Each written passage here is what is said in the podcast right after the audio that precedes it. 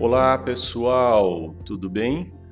Aqui é o Paulo Ângelo e eu venho em mais um podcast Vida Fé conversar um pouquinho sobre a vida vista pela fé.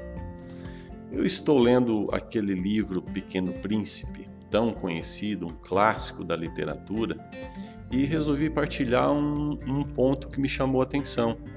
Quando o Pequeno Príncipe fala com o seu amigo sobre os baobás, aquelas sementes terríveis que existem no seu planetinha, que são uma erva daninha que quando cresce vira uma árvore gigante.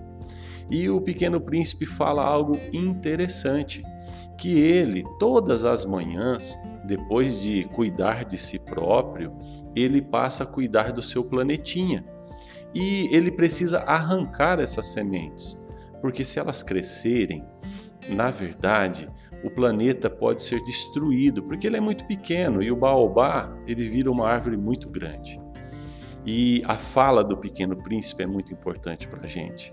Ele diz assim: é preciso disciplina para todos os dias retirar aquelas sementes impedir que até o pôr do sol elas cresçam. E isso me fez pensar naquilo que está escrito na carta aos Efésios, lá no versículo 26, quando diz assim: Não se ponha o sol sobre o vosso ressentimento. Veja só que interessante. O ressentimento pode ser um baobá, uma sementinha terrível que está dentro do meu e do seu coração, que é este pequeno planetinha onde nós habitamos, onde nós existimos, onde nós sentimos e vivemos.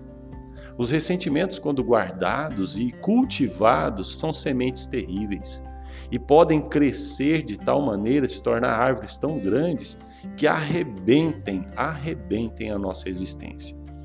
É interessante como que o pequeno príncipe, ele traz para nós uma receita fundamental, disciplina depois de cuidar de si mesmo, da sua aparência, higiene pessoal, ele vai cuidar desse asteroide, desse planetinho onde ele habita.